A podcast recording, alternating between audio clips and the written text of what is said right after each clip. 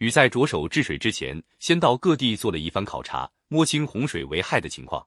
他沿着长江东下，又溯着黄河而上，走遍了九州的山山水水。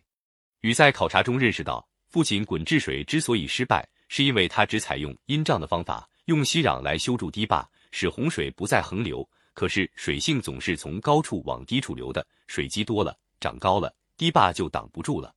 于是禹接受父亲的教训，改变治水的方法，以疏导为主，以阴障为辅。他教那长着双翼的应龙走在前面。拿它的尾巴画地，应龙的尾巴画在哪里，禹就在哪里开凿河川，疏导洪水，使之流向大海。禹开凿的那些河川，就成了我们今天的大江大河。同时，禹还让一只大乌龟背着天地赐给的熙壤，跟在后面，随时把那些积水的深渊填平，把人类居住的地方加高。那特别加高起来的地方，变成了今天的高山峻岭。禹念念不忘父亲的遗志，时时想着人民的疾苦，拼命工作。劳神苦思，一连治水十三载，几次经过家门口都没有进去看看。所谓“三过其门而不入”，孟子、滕文公的佳话就是指的这个。